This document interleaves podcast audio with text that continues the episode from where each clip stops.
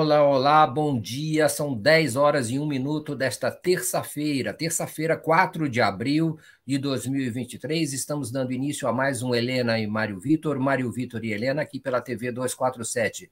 Bom dia, Helena Chagas. Bom dia, Mário Vitor. Bom dia, comunidade 247. Sejam todos bem-vindos. Já estou vendo aqui o pessoal mandando mensagem. Aqui o Joaquim de Cabo Frio, né? A Magda já, já dando seu like aqui.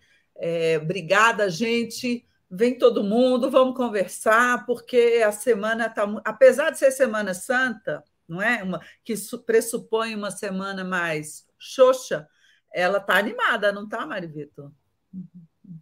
Tá, tá muito animada e nós temos que aproveitar então para conversar bastante sobre os temas que estão rolando. Já de cara, ainda na fase aqui, vamos dizer assim, de aquecimento desse programa, eu queria pedir a vocês que fizessem aquele, aquele esforço pelos likes, pelo compartilhamento dessa transmissão com as pessoas que vocês julgam que têm interesse no nosso conteúdo. Você pode também dar like, joinha, pode também. Uh, se associar a nós, se tornar membro, membro solidário, assinando em brasil247.com barra apoio. Você também pode doar por Pix, pela chave pix.brasil247.com.br. Envie, se quiser, superchats, super uh, stickers, isso, seus comentários, valiosíssimos comentários, que muitas vezes conduzem a nossa conversa aqui, sempre nos apontam informações muitas informações e ângulos de, de perspectiva de análise que são muito ricos. Muito obrigado. O, a, a Ninha Nogueira, o Marco Carvalho, o Jorge Veríssimo se apresentam como novos membros da nossa comunidade aqui. Bem-vindos! Bem-vindos!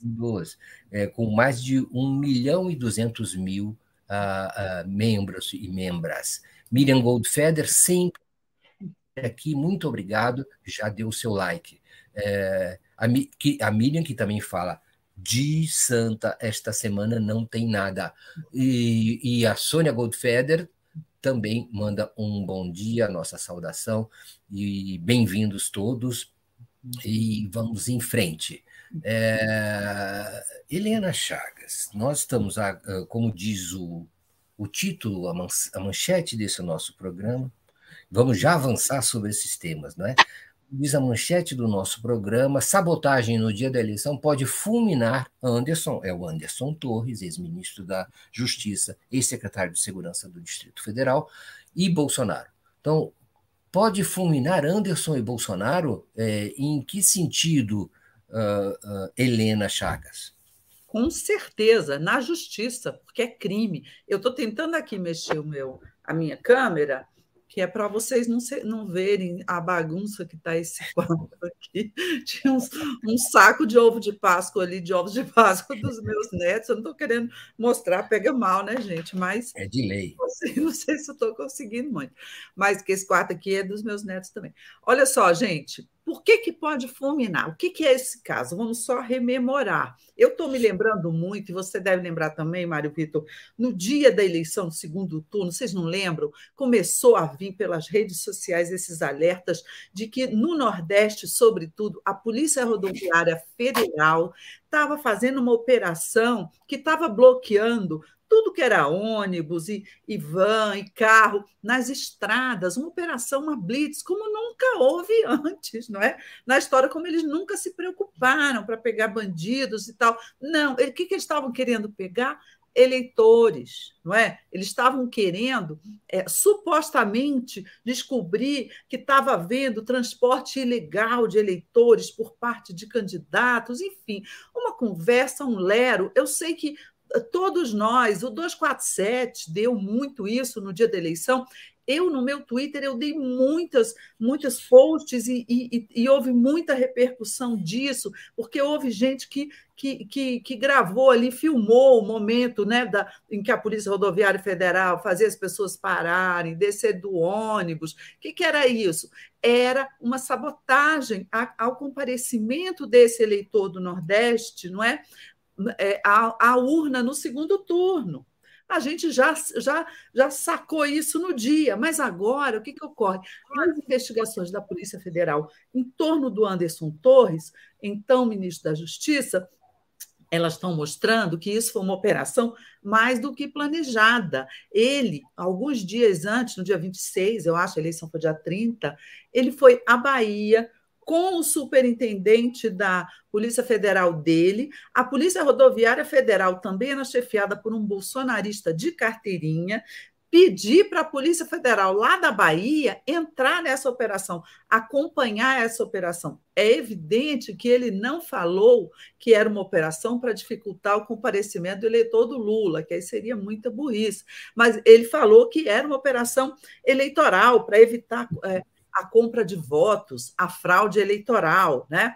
A Polícia Federal de lá, da Bahia, o superintendente, ficou ali desconfiado e não fez nada no dia da eleição, não entrou, não participou, porque viu que ali era uma coisa muito esquisita. Mas a Polícia Federal Rodoviária, que era muito fiel ao Bolsonaro, muito bolsonarista mesmo, ela fez essa operação. Eu estou muito lembrada do, dos vídeos que me mandaram sobre isso, de pessoas que foram paradas na, na, na estrada, bloqueadas. Houve um movimento para tentar é, é, ampliar o horário da, da, da, votação, que acabou o que acabou não acontecendo, mas é, é isso aí está muito vivo na nossa, na, na, nossa memória. Ocorreu sim uma tentativa de sabotagem ao comparecimento do eleitor. E aí a Polícia Federal descobre, além dessa viagem, dessa conversa do Anderson, descobre entre os documentos dele relatórios feitos por uma uma secretária do Ministério da Justiça na época, que é uma delegada, esqueci o nome dela, se é Mar... Marília Ferreira Marília, Alencar.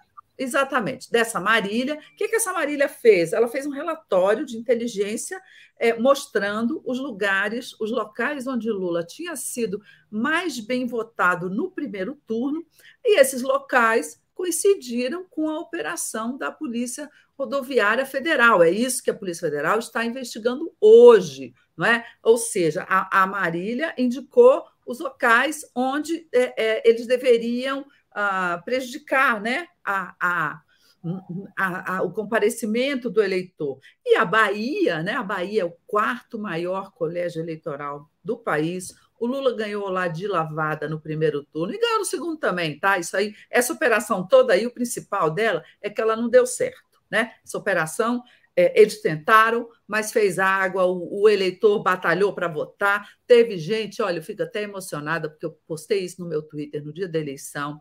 Teve gente que desceu do carro e falou assim: ah, é, vocês não estão me deixando ir, eu vou é a pé. Então andou quilômetros e quilômetros para poder ir lá apertar o Lula, né, o, o, o, seu voto no Lula na urna. Isso, isso, foi muito, muito, muito bonito, porque mostrou o quê? Que a, a força do eleitor, a força né, né, do cidadão, você não consegue bloquear ela com, assim tão facilmente, não. As pessoas foram lá e votaram. Mas o que está que, o que, o que está acontecendo agora? O, o Anderson Torres já está preso já acharam aquela minuta golpista lá no armário dele, no guarda-roupa, esquisita, que ele não consegue explicar, mas que ele, é, que ele diz que é um papelzinho e não comprometeu o Bolsonaro, não comprometeu ninguém, não é? Mais do governo, em, em relação à elaboração dessa minuta e, enfim, da articulação em torno dela para dar o golpe. Porém, esse caso agora, minha gente, essas provas que a, que a Polícia Federal está colhendo, é, é, comprovando que o Anderson é, é comandou essa operação para tentar atrapalhar não é, o transporte do eleitor e do eleitor do Lula, do eleitor adversário do Bolsonaro, né, no dia da eleição, é óbvio que isso aí é um crime que, que, que vai ficar muito. está tá, tá ficando comprovado. Né? E evidentemente que o Anderson não iria fazer isso de, de moto próprio. O que, que o Anderson ganhava? Né? O Anderson não era candidato. É óbvio que ele estava fazendo isso é, por determinação ou, ou em, em articulação com o presidente da República, que era o candidato que seria diretamente beneficiado. Aí, olha aqui, gente, que lindo. Olha a Lúcia. A Lúcia Analícia disse o seguinte: ó, contando, eu fiz isso aqui em Pernambuco, andei 16 quilômetros a pé. Olha, Lúcia, parabéns, viu? É um abraço apertado nosso em você, porque você mostrou que você é cidadã, né? que você exerceu o seu direito do voto, apesar dessas forças obscuras aí tentarem não deixar você votar, você votou, né? Aqui, ó, a Sônia Goldfeder, nossa amiga, dizendo: olha, linda essa participação do Nordeste nesta eleição, orgulho mesmo. E realmente o Nordeste é, é, é, teve um peso importantíssimo para a eleição do Lula. Mas, como eu ia dizendo, eu acho que essa, essa coisa complica não só o Anderson, é, do ponto de vista criminal, é, é de crime eleitoral, jurídico. Um barulhinho aqui. Será que é aí, Vitor? Não sei. Parou, parou e complica o Bolsonaro, porque você tem, é, você não precisa nem, nem da, daquela teoria duvidosa do domínio do fato, não, que foi usado no Supremo. Isso aí você tem, é, é, você pode comprovar reuniões do, do, do do Bolsonaro com o Anderson no, nos dias anteriores, na véspera, eu lembro que o Anderson estava indo para a casa do Roberto Jefferson, lembra onde ele estava lá armado, com arsenal e, e e, indevidamente o ministro da Justiça ia lá tentar um, um acordo do Roberto Jefferson com a Polícia Federal, ou seja, nada a ver, né? Você vê que ali não era um ministro da Justiça que tomava suas decisões funcionais de acordo com os seus deveres, não é, é do cargo. Era um ministro da Justiça a serviço político do presidente da República. Por isso que eu acho que isso aí vai respingar no Bolsonaro, mais do que respingar, vai contaminar o Bolsonaro, que já está com outros processos aí, né, Mário Vitor? Quase inelegível. O, o, outros processos, e, e a gente vai falar logo deles, Helena. Agora eu vou ler algumas coisas aqui do nosso, do nosso chat, né? É, uhum. As pessoas estão muito preocupadas, estão muito querendo saber se o Bolsonaro vai ser preso, se o julgamento vai ser sério, se finalmente ele será punido. As pessoas querem saber é, é, exatamente isso, estão cobrando, né? É, por exemplo, o Marcos de Bragança. Bom dia, Helena e Mário. Será que veremos o energúmeno e sua família presos? O que não faltam são provas de seus crimes. É, é, e aqui, será que o Anderson vai abrir o bico? Grande abraço para vocês, diz a Adriana Fernandes. É, é, e a Cleo Seabra fala: todas as provas são apagadas. Por quê? Sim, agora, no caso, a Marília suspeita-se que ela tentou apagar o boletim de inteligência, o chamado boletim de inteligência que orientava, que estava seu, em seu poder, mas a Polícia Federal teria recuperado parte desse boletim que orientaria os bloqueios nas estradas. Esses bloqueios é, sugerem que se houve alguma fraude na eleição passada foi contra o Lula. Não é? Foi uma espécie, não a favor do Bolsonaro, mas contra o Lula. É? E a favor do Bolsonaro se houve. Né? É, é, então, a, De, a Denaína Oliveira fala: foi um escândalo, a coisa mais suja que já vi na numa eleição. A Lilian Guedes diz: que vergonha para a Polícia Rodoviária Federal. A Olivia Hessler assinala: a vitória de Lula foi enorme. Quer dizer, justamente contra esse tipo de esquema, realmente parece sugerir que é, só esforços como os da. Como é que era o nome da, da nossa internauta, que falou é, a respeito da sua, do seu percurso de 16 quilômetros para votar. Sugere até aí, ela, ela falou em Pernambuco, salvo engano, sugere que foi uma operação em vários pontos do Nordeste, justamente para fraudar e prejudicar a, o acesso às urnas dos eleitores do Lula.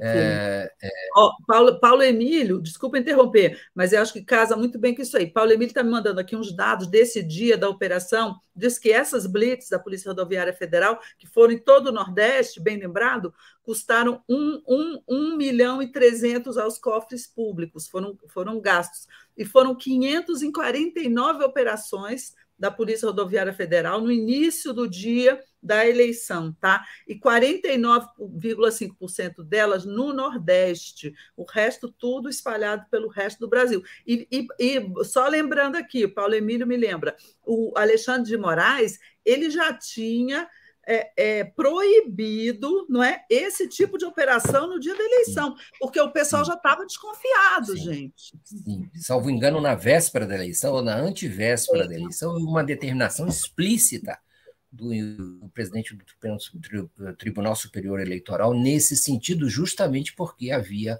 ah, evidências de que a eleição, o resultado da eleição seria influenciado por esse tipo de operação. É sórdida essa, essa, essa manobra, sórdida, inesquecível. O Brasil não pode é, é, ignorar o, a radicalidade desse movimento é?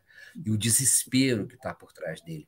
O, o Wilson Batista de Castro fala: o Anderson, se não falar a verdade, vai piorar a própria situação dele, vai ficar mais doente ainda. Dizem que ele está mal. A Maria Aparecida, Anderson Torres tem que apodrecer na cadeia. Lula ia ganhar com muita diferença acima do genocida. Impressionante esse caso.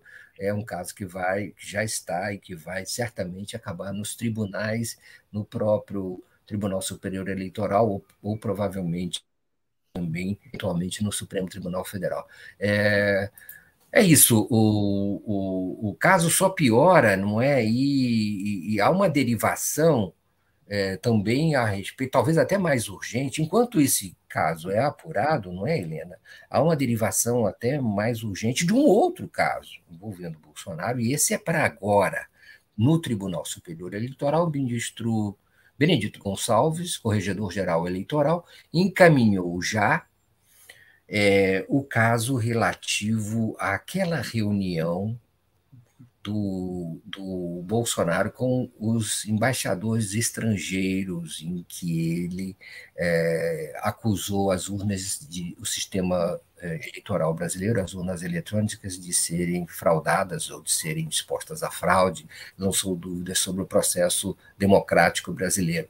Esse caso está para ser decidido em questão de dias, Helena Chagas. Esse caso está é, dois dias para um lado, dois dias para outra alegação, e vai para o tribunal, e existe a possibilidade é, impressionante de o, de o Jair Bolsonaro vir a ser é, declarado inelegível no Tribunal Superior Eleitoral. É, é, que situação, não é? Você pode, pode, nós podemos ver que a Semana Santa termina com uma mensagem de, de inelegibilidade para o ex-presidente, ainda logo quatro meses depois da, da sua é, é saída do poder. Helena Chagas. Pois é, exatamente. Esse outro processo ele tá para ser é, é, votado. E me dizem que a tendência é, é, de condenação do Bolsonaro. Todo mundo comenta isso aqui, apesar de que o Lewandowski não estará mais, aposentou e talvez seja substituído pelo Cássio, é, o, o, assim, o, o placar que está sendo é, é, chutado, chutar, aposta aqui em Brasília, é de 5 a 2. Inclusive, alguém descreveu isso hoje ah, num bom artigo, a Thaís Oyama, no UOL. Também está falando, enfim, se não for 5 a 2, é 4 a 3, mas é, é a, a, possibilidade do Bolsonaro ser considerado inelegível em função do uso da máquina do governo e do que ele fez naquela reunião com, com os embaixadores, né? além dele usar o palácio, usar a condição de presidente da República, usar. É, é, todo esse aparato, usar a TV Brasil, não é? Ele denegriu a imagem do, do país dele, da democracia brasileira no exterior. É o que eu acho, para mim, é o que tem de mais grave nesse episódio. Judicialmente, esse, esse processo, né, que é um dos 16 que tramitam no TSE, não tem nada a ver com esse outro esse outro caso ainda em investigação, em, em fase de inquérito, né, da sabotagem a, a, a, ao comparecimento do eleitor no dia da eleição. Porém, esse outro caso, essa outra investigação, então, é tão grave, não é? é, a gente nem sabe dizer o que é mais grave, né? É, mas, mas essa outra investigação, é claro que ela cria um clima. Há um clima de é, que Bolsonaro deve ser considerado inelegível é, é, pelo conjunto da obra. Você tem ali 16, você daqui a pouco vai ter 17, 18, é, 20, né, sei lá, atos pelos quais o ex-presidente da República não é poderá ser considerado inelegível por vários crimes, entre eles o de tentar é, é, é, praticamente fraudar não é, o, o resultado da eleição. Né? É, é, você não precisa nem botar a minuta. Aqui, ó, a, a, a, primitiva Mota falando que até o Otto Alencar, senador da Bahia, foi parado pela Polícia Rodoviária. É uma, é, é uma loucura, isso foi um escândalo. Então, eu, eu acho que essa operação que ocorre agora nada tem a ver do ponto de vista policial, jurídico, mas ela tem muito, é, ela contribui muito para se criar esse clima de condenação do Bolsonaro, não é? De condenação, por enquanto, a inelegibilidade. Inelegibilidade não da cadeia, não é? É um crime eleitoral, a punição é é, é, a pessoa não poder se candidatar não é, nas próximas eleições. Eu acho que é normalmente costuma ser a inelegibilidade costuma durar oito anos, então ele estaria fora da, da, da, da próxima eleição e da outra também, ou seja, ela, a consequência de uma inelegibilidade é muitas vezes o, o, o fim da carreira política de uma pessoa. Não sei totalmente porque o Collor, por exemplo, foi considerado inelegível né, lá atrás, quando ele sofreu o impeachment, e depois ele voltou como senador. Mas, mas o sujeito, depois de, de, uma condenação por inelegibilidade, mesmo que ele volte, ele vira assim um fantasma, né? ele é uma alma penada da política, ele já não é aquele aquela, a, a, aquela figura forte né? de quando ele tinha é, a elegibilidade dele ali de, garantida, embora perdendo a eleição, ele se candidata. Mas é, vamos aguardar esse julgamento do TSE. Eu queria chamar a atenção uma coisa, Mário Vitor, o Datafolha hoje, ele traz uma pesquisa dizendo que 51% da, das pessoas são a favor da condenação do Bolsonaro, dele, dele se tornar inelegível, enquanto que 45% são contra. É, isso é um placar, é, claro, a maioria a favor, mas para mim é um, um, placar um pouco preocupante na medida em que ele mostra ali um país dividido e ele mostra que o Bolsonaro ainda tem um, uma fatia grande. Eu não sei se é, é, com o acúmulo não é, de, desses crimes todos sendo mostrados, né, se esse 45 não pode diminuir um pouco. Mas eu não sei, porque você já tem tido nos últimos dias, um, nos últimos três meses, né, desde que o Lula assumiu, um desgaste permanente e crescente da, da imagem do Bolsonaro. A última delas agora foi com o episódio das joias das Arábias. Né? Esse episódio foi é, é muito desgastante.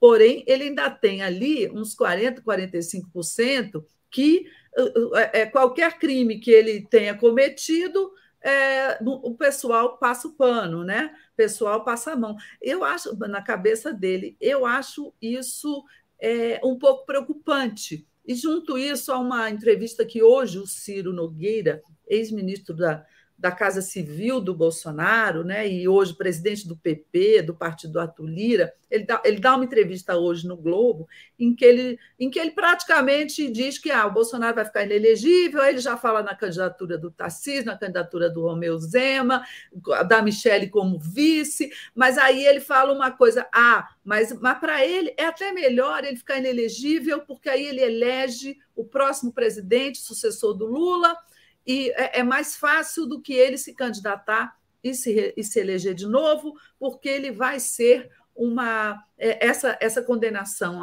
dele vai vai vitimizá-lo, ele vai ser considerado uma vítima. Eu não sei, você acha que isso faz algum sentido?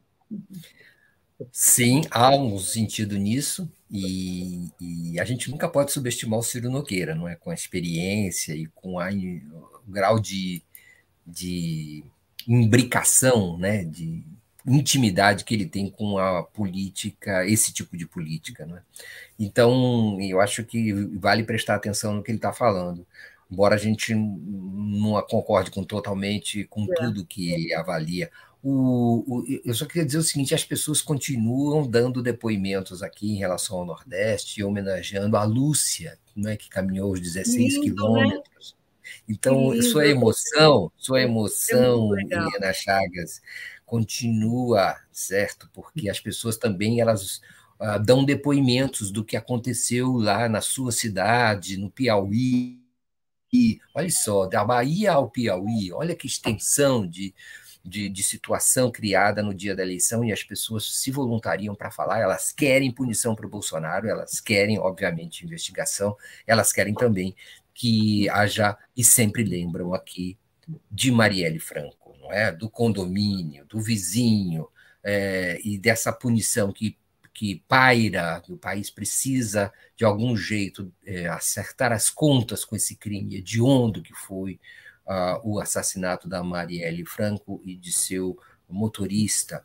É, é, então é isso, né? só para registrar aqui que é, é, essa situação que foi criada. Quando em relação ao, à inelegibilidade do Bolsonaro, digamos que a gente possa dizer que, esse, que essas avaliações estão corretas, que elas é, venham a acontecer, que ela venha a acontecer, Bolsonaro é, seja derrotado. 5 a 2 você mencionou, não é isso, se eu não me engano?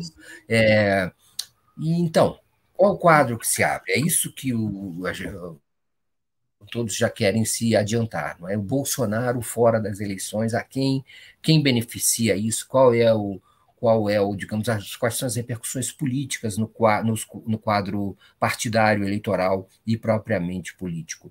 É, muito interessante especular a respeito disso. Né? Primeiro, dizer o seguinte: de certa maneira, o processo contamina os outros. Eu tenho a impressão que há uma espécie de uh, um conjunto da obra também sendo avaliado é, em, em cima desse processo pontual em relação à questão da, da reunião do Bolsonaro com os, com os embaixadores. Então, há um, já uma avaliação do conjunto da obra do Bolsonaro de sabotagem das eleições e do processo eleitoral brasileiro ao longo dos anos, inclusive convocando militares para interferir nessa, nessa conjuntura e falando para o exterior, falando para membros da comunidade internacional a respeito das fragilidades da democracia brasileira. Enfim, há um, um conjunto da obra sendo avaliado aí. As consequências são é, a eliminação do Bolsonaro como candidato. É, abre possibilidades inúmeras, né? abre possibilidades, por exemplo, é, para a direita. A direita terá que se organizar, terá que se providenciar outros candidatos. Bolsonaro será vitimizado e será considerado é, um perseguido político por esses 45% que não concordam com a sua, é, com a sua ineligibilidade. É, e isso pode dar algum fôlego para ele que vem, digamos assim, caminhando é, para uma espécie de um, situação de decadência é, pelo menos no grau, na força da sua intervenção no processo político, do dia a dia do processo político brasileiro. E pode ser também que a terceira via se viabilize como, como, como uma alternativa é, da oposição antipetista, antilulista. É, então há também uma, uma um, um, é preciso prestar atenção é, que há interesses também múltiplos é, nesse tipo de, digamos assim, butim que será criado pela anulação do Bolsonaro como fator, digamos assim, pessoal, eleitoral. É, esse envolvimento terá, trará consequências e é esperado e é ambicionado pelo país, uma boa parte, pelo menos a maioria do país, é, mas também por forças políticas que podem se beneficiar dessa, dessa anulação. É, há quem diga, por exemplo, que uh, o PT teria dificuldade de, de, derrotar um outro candidato da terceira via na eleição passada. É, teria dificuldade por causa do antipetismo reinante em muitas áreas do país.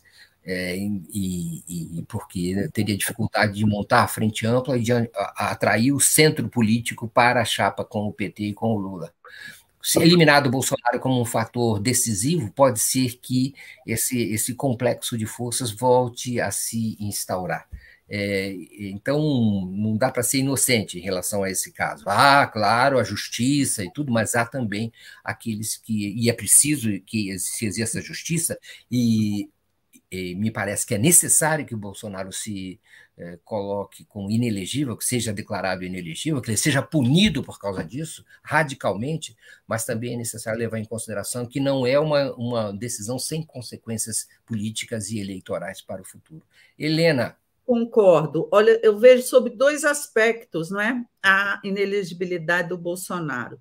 Por um lado, como brasileira, como cidadã, eu sinto um alívio, né? Eu respiro aliviada ao saber que o Bolsonaro não estará na urna eletrônica. Isso é um isso, isso, para mim é, é muito bom, porque, em tese, nós é, ficamos livres desse capitão maluco, entendeu? É, é, pernicioso, é, golpista. Então, tem esse lado que eu acho muito importante. Politicamente, eu acho que tem um lado de risco do Bolsonaro ser considerado inelegível. Por quê? Quem eu acho que ganha, que se beneficia do Bolsonaro inelegível? É uma parte da direita. É a direita limpinha e cheirosa, digamos assim. É aquela direita centro-direita, que, que é, por exemplo, a direita do Tarcísio, governador de São Paulo, é a direita do Romeu Zema, governador de Minas Gerais, é a direita, é até um pouco a direita do Ciro Nogueira, porque esse tipo de gente é muito flexível, vai para lá e vai para cá. Então, é, é, se o Bolsonaro não está na cédula, haverá um outro candidato de direita no lugar dele. Esse candidato de direita poderá ser um candidato é, de direita não radical, como esses dois aí, como esses dois governadores, por exemplo. O candidato de direita não tão radical, é, limpinha e cheirosa, como eu digo, ele tende a obter o apoio de uma parte significativa do centro, uma parte do centro que não irá com, o, com a direita radical, que não iria com o radicalismo do Bolsonaro, porque não é golpista. Uma parte do centro que até votou no Lula por não gostar do Lula, mas por entender que o, que o, que o Bolsonaro seria o golpe. Então, eu, eu vejo como um risco para o Lula e para tal, o candidato dele, eu não sei qual será o desfecho, se ele, se ele será candidato à reeleição ou não, isso não está claro ainda, só vai ficar claro mais perto da eleição. É, eu vejo um risco, porque há uma tendência desse centro aí, que oscila, que, que não gosta do Lula, de, de, de caminhar para esse candidato de direita não radical. E aí ele leva também, ele leva o establishment, né? ele leva a mídia, boa parte da mídia mainstream, ele leva o mercado, ele leva uma parte do, do, do, do, do andar de cima, né, como chama o Hélio Gaspari, né, dos empresários, e aí coloca em risco uma vitória da centro-esquerda, da esquerda, do, do candidato do Lula. Então, eu acho que você tem aí uma moeda com duas faces. Não, nem por isso nós, eu vou torcer para o Bolsonaro ficar elegível. Esse é um pouco o pensamento do Ciro Nogueira, um pouco diferente. Mas o, o Bolsonaro elegível, é, ele talvez ele, ele, ele racharia, não é, as forças de direita e, e centro-direita, e aí é, é, poderia a, ah, col colaborar mais, né, com uma vitória do Lula ou do candidato Lula repetindo, não é? Repetindo essa dinâmica. Ó, não tem mesmo, não tem mesmo é, terceira via. Isso aí eu acho que não tem. É, é, mas, mas tem o risco da, do eleitor da terceira via se juntar ao eleitor da direita contra a esquerda. É isso que eu acho. Muda o tabuleiro um pouco, altera o tabuleiro. Sim. Nem por isso. vamos torcer, nem por isso vamos torcer para o. Não, exato. Não é? É, há quem diga, por exemplo, que é, diante das forças políticas brasileiras, o Lula é, talvez só tivesse mesmo condição de vencer contra o Bolsonaro, né? E, e se houvesse uma outra configuração seria mais difícil. Mas isso é muita adivinhação também, envolve muita adivinhação claro. e, e, e, análise também. É, o, o, o continuam as mensagens aqui, é, e só para a gente, antes da gente trocar de assunto, tudo isso tem a ver também, Helena Chagas, com o Anderson Torres, com, a, a vamos dizer assim, uhum. o manancial de informações sobre o Anderson Torres e do Anderson Torres, que podem vir do Anderson Torres, é, ainda antes desse julgamento no TSE, nos próximos dias, pode também é, determinar ou, ou a, a, suportar o esforço que está sendo feito lá pra, pela condenação, ou pode não. É, vamos ver. E também pode também complicar ainda mais o Bolsonaro em outras investigações golpistas. É, não é? Então, como nós dissemos na nossa manchete, pode fulminar o Anderson e o Bolsonaro. É. São praticamente duas faces de uma mesma situação. Né?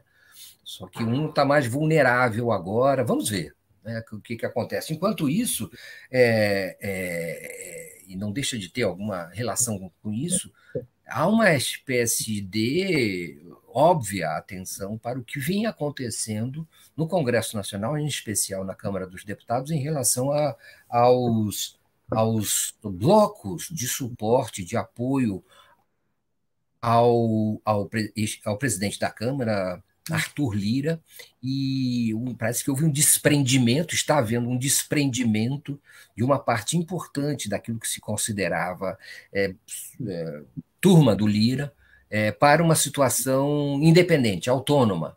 É, e aí isso reorganiza também importantíssimo desse momento, e aí mais imediato ainda, que é o, o, a situação na Câmara dos Deputados, há blocos sendo reconfigurados. E aí, Helena, como é que vai ficar essa situação? Pois é, o que, que ocorreu? O Lira é, é, aquela história, né? O sujeito fica muito poderoso e ele acha que pode, pode tudo. Ele não pode tudo, mas ele pode muito. Ele extrapolou, eu acho que ele foi um pouco além né, do, do, do próprio do, é, é, da, das próprias chinelas, que já são poderosíssimas, quando ele resolveu investir contra a Constituição, contra o rito que está na Constituição para apreciação de medidas provisórias e comprou com isso uma briga com a casa ao lado, que é o Senado. Por quê? O, o rito que ele propõe esvazia, não é o poder de, de apreciação do Senado e infla o dele, torna torna o, o, presidente da Câmara mais poderoso, mais influente no exame das medidas provisórias.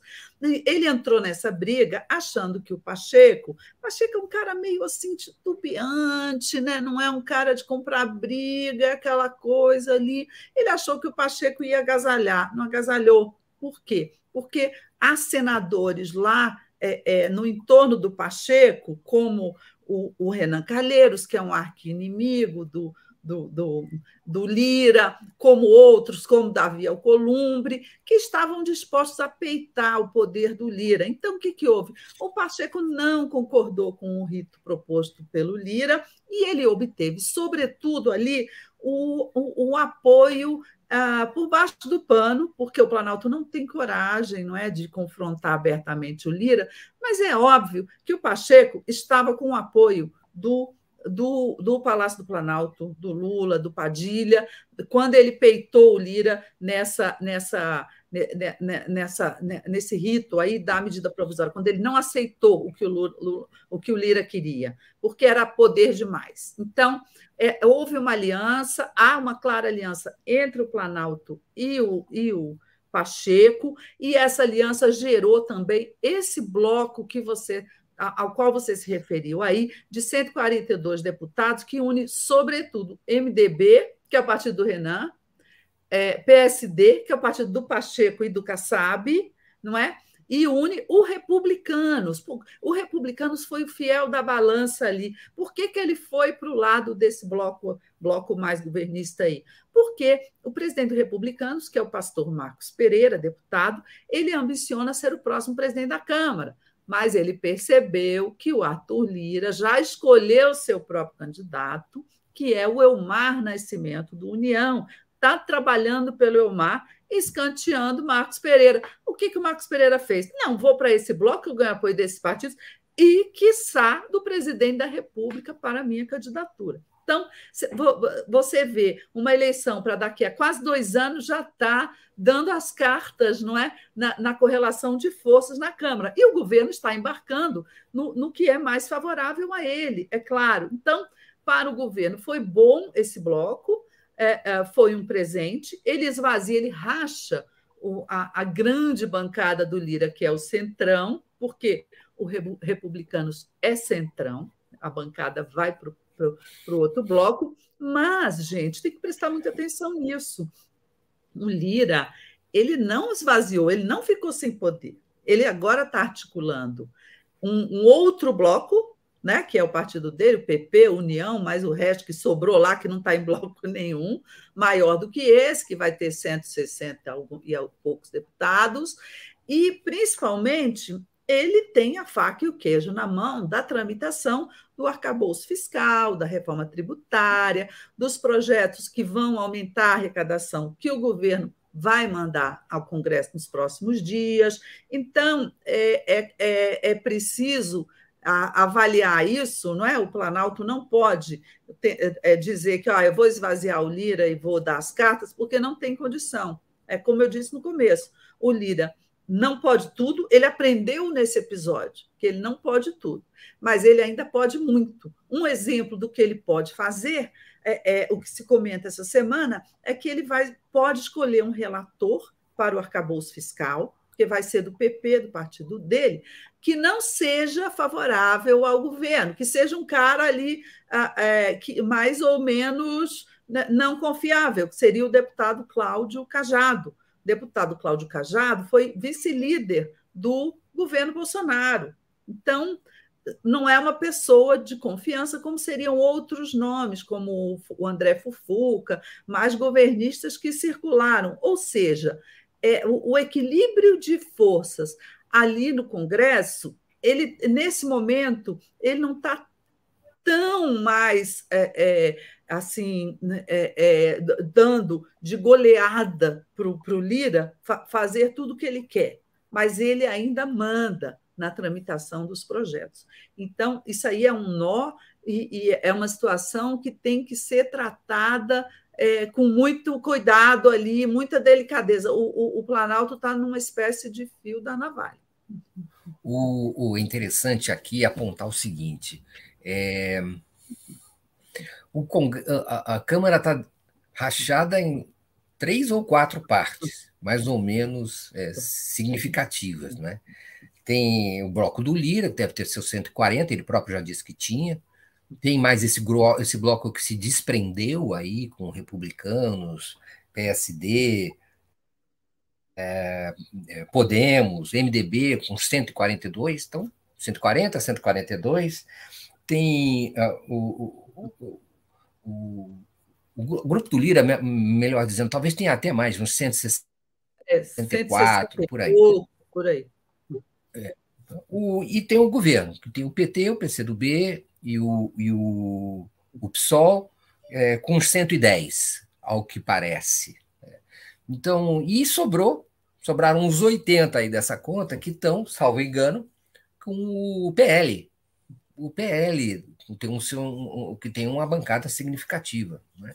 Então, é, é, há, uma, há uma intensa troca de, é, vamos dizer assim, de possibilidades, alternativas, é, é, blefes, aí tentando, vamos dizer assim, valorizar o passe de cada uma dessas bancadas. Parece que o Lira, vamos ver, né? Se o Lira não conseguir reunificar seu bloco, dá a impressão de que ele está é, chegando numa certa data de validade. Apesar de ter sido recentemente reeleito, é, precisa ver, é, porque não ele precisa. Sei. Sabe por quê? O Lira, quando ele precisar, ele junta com o PL, o bloco do PL, entendeu? O PL tem quase 100. O PL não vai entrar em bloco nenhum, mas o PL é, é, é é, tem metade bolsonarista, então eu acredito que se o Lira precisar lançar mão dele, né, é, ele teria o, o, bloco dele 160 e poucos, e aí pega mais os 100 do, do, do, do, do PL 99, é, ele ainda teria uma, uma maioria. Sendo que esse bloco novo que foi criado, claro, ele foi um presente para o Planalto, muito bom, 142, mas ele não vai inteiro. Você tem ali dentro do Republicanos, dentro do próprio MDB e dentro do próprio PSD, deputados que, que, que, que, que não são né, é, é, governistas, que fecham com a direita, ex-bolsonaristas, etc. Então, você tem ali 70% mais ou menos, né? você tem assim, uns 100 deputados que, que fecham com o governo, mas você tem ali uns 40, 50 que não. Então, é, é, é um equilíbrio delicado. O, o, os articuladores do governo estão é, numa situação ali difícil, eles têm que agradar um lado e agradar o outro lado. Eu acredito que agora eles vão fazer um movimento em direção ao Lira, já que eles ferraram com o projeto do Lira lá das medidas provisórias. Eu acho que agora eles vão fazer uma aproximação, vão dar alguma coisa para o Lira, porque para manejar esse Congresso é assim: um, um, dá um para um, dá outro para outro, para poder sobreviver ali. O, o caso também é o seguinte: eu acho um pouco é, estranha essa antecipação é, da, da reeleição para presidente da Câmara é, por dois anos. Isso me parece um pouco artificial. Eu creio, não compro muito essa justificativa como sendo razão para um, um, um desprendimento dessa dimensão. Uh, muita eles só água. pensam nisso, Marvita, eles só pensam nisso, esse povo só pensa nas próprias ambições, eles são movidos a isso o Marcos Pereira leva o partido dele em nome da ambição que ele tem de ser presidente da Câmara. É, as coisas dizer, funcionam assim. Hã? O que eu queria dizer é que eu acho que há, há razões mais palpáveis e ponderáveis para justificar esse movimento, porque há outros elementos em jogo na conjuntura. Há razões mais palpáveis e ponderáveis para justificar esse movimento agora do que uma antecipação é, da eleição, que ninguém sabe o que, que vai acontecer até lá. E eu, eu, tenho, eu posso dizer o que, que eu acho que é. É a formação do governo.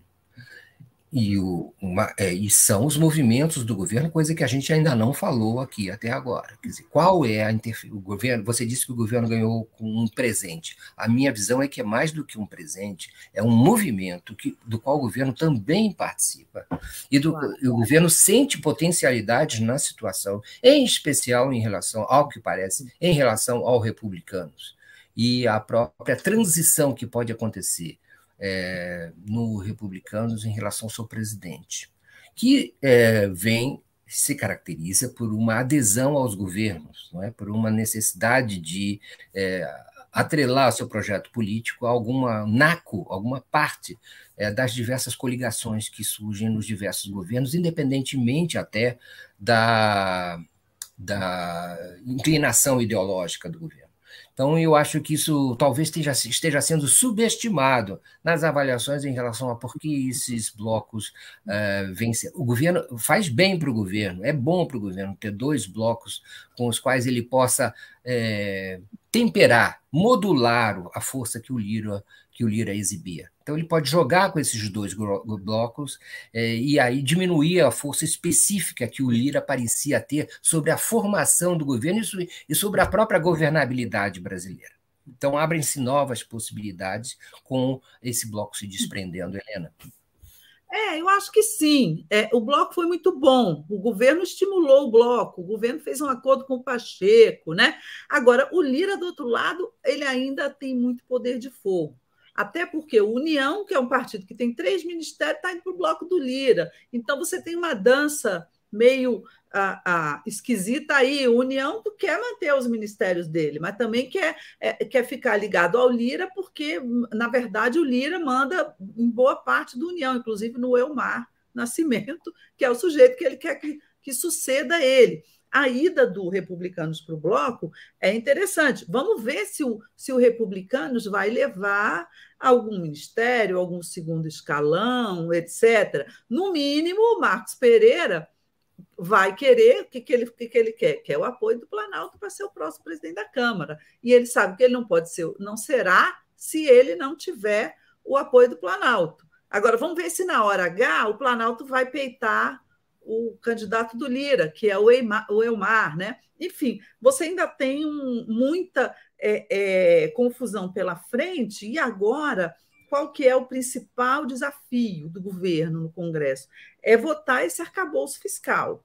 O, o, projeto do arcabouço puro e simples, eu acho que passa, eu acho que o próprio Lira pode não se opor a ele, mas eu ouvi falar ontem que tem deputados que já estão querendo mexer no projeto, é, que deputados vão se opor às propostas que o Haddad vai mandar para aumentar a arrecadação, acabar com, com certas é, isenções, desonerações é, tributárias, taxar certos setores, como o dos jogos eletrônicos, não é? como o do comércio eletrônico, que eles chamam até de contrabando, né? dessas estrangeiras. Então, assim, é, o governo ainda vai precisar muito né, do Lira nesse processo aí que vem pela frente, né? Não está fácil de, de, de enfrentar. Muito bem lembrado, Helena Chagas, perfeito. É, tá um, a situação está longe de ser confortável e, tá, e, e, e, evidentemente, demanda um complexo arranjo político para o encaminhamento dessas medidas é, centrais para o governo Lula nos próximos, nas próximas semanas. Então, ah, ah, ah, vale prestar muita atenção na complexidade da situação. Enquanto isso, vazou uma conversa entre Boulos e Datena, uma conversa privada, mais ou menos privada, entre Boulos e Datena, em que Bolo, em que Datena convida Boulos a, a, a, a aceitá-lo como vice na, nas próximas eleições municipais em São Paulo. E, e, Boulos é, ouve, digamos assim, ouve é, concorda com algumas coisas assim, mas, enfim, há uma espécie de é, evidência de uma. De contatos, contatos que não, não parecem que sugerem é, desconfianças e, e, ambiguidades desagradáveis. É, é, então, é, já isso já atualiza um outro tema que é do ano que vem, que são as eleições municipais e, especialmente dentro do quadro nacional, talvez é, com destaque para uh, tensão aguda, já agora, em torno da eleição municipal de São Paulo e, e das alianças que o Boulos e o PT terão é, no próximo, no próximo, nos próximos tempos, não é, Helena? É, eu fico pensando aqui é, qual foi a função desse vazamento, né? Qual é o objetivo de quem vazou essa conversa? E aí eu acho que, raciocinando sobre isso, a gente pode chegar a quem vazou. Acho que o objetivo dessa conversa, desse vazamento, né? Da, da ida do Datena, já é uma coisa meio estranha. Para começar, começou com uma coisa mais estranha. O Datena se filiou ao PDT dizendo que ia ser candidato. O Datena é de direita, né? Aí a coisa mais estranha, aí a coisa, segunda coisa estranha, o Datena foi lá bater na porta do Boulos, na casa dele, para conversar sobre a eleição e propor que, que ele seja o vice do Boulos numa aliança, pessoal PDT, deixando o PT de fora.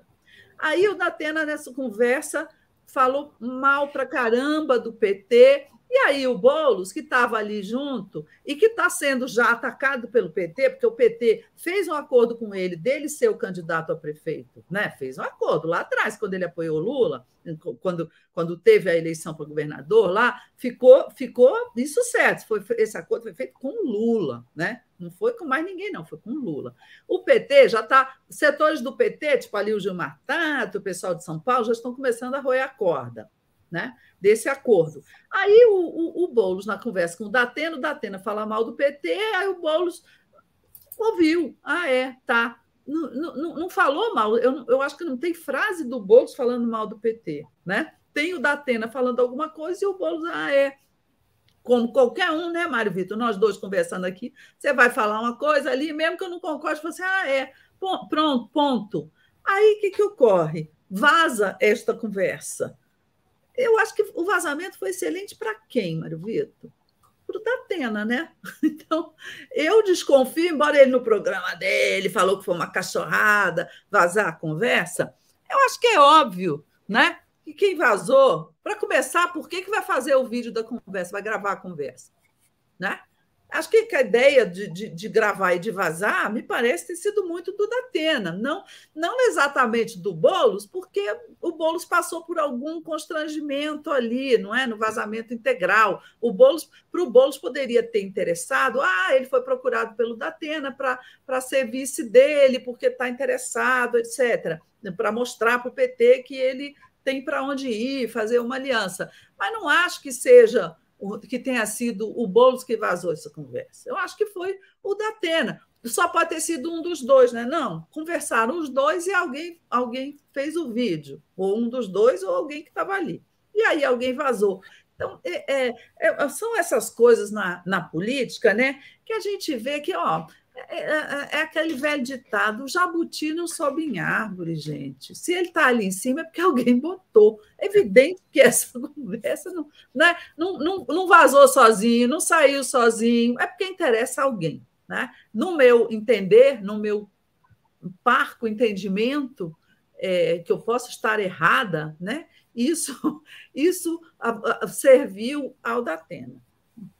O, o, o caso é o seguinte: é, existe uma questão eleitoral aí colocada, certo, Helena? A questão é como será a eleição municipal de 2024? E qual a eleição municipal, digamos assim, em São Paulo, como será configurada? Será contra o prefeito, provavelmente, que será candidato à reeleição. E provavelmente com ou não algum candidato do governador e do ex-presidente Jair Bolsonaro. Então, é, qual é a, a, o, qual é o vice-ideal para o Boulos nessa configuração? É, independentemente do vazamento do, uh, do vídeo, qual é a questão eleitoral em São Paulo para o Boulos, é, em termos de aumentar, potencializar suas chances? É, da Atena é ótimo, da Atena é ótimo, não tem problema né? Então, é, existe essa, essa situação que, vamos dizer assim, que des, ah, desfaz, os, pode ajudar a desfazer os elementos de rejeição que a candidatura do Boulos naturalmente tem pelo seu histórico, pelo seu currículo, pela sua trajetória. Então, isso junta a fome com a vontade de comer, eu queria dizer assim. Essa reunião não foi nada, não houve ao que parece.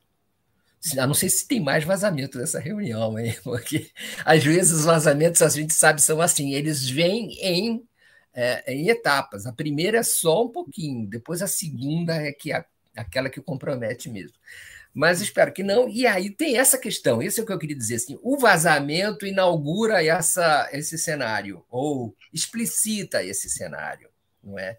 É, de, de, supostas conveniências para a candidatura do, Bolo, do Boulos, mas também de tensões imensas em relação às promessas realizadas, aos acordos já firmados, todas essas questões. É, não é, Helena? Então, é, esse é, durma-se com um barulho desse. Se o Boulos quer vencer a eleição, que tipo de movimento, de manobra ele tem que fazer? É, mas nós estamos chegando no nosso final, Helena Chagas. Falta um minuto para a gente dar tchau e a gente continua essa conversa na quinta. Quinta, isso mesmo. É, não, acho que São Paulo ainda rende muita conversa, o que eu acho assim, tem essa variável aí, se o PT vai manter o acordo, o apoio, e a necessária inflexão que o, que o Boulos vai ter que fazer um pouco para o centro, né?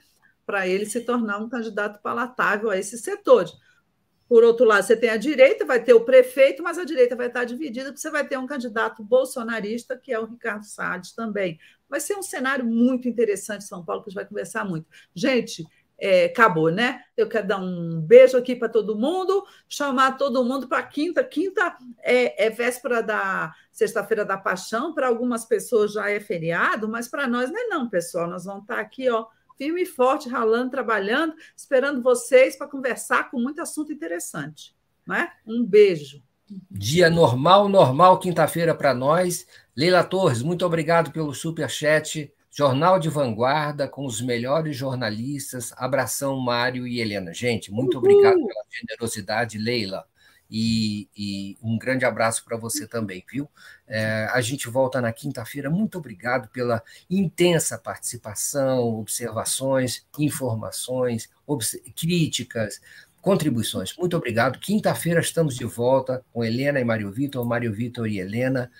Tchau, tchau, Helena. Muito obrigado também. Beijão. Fiquem agora com o Giro das Onze, com Daiane Santos e Gustavo Conde. Tchau, tchau.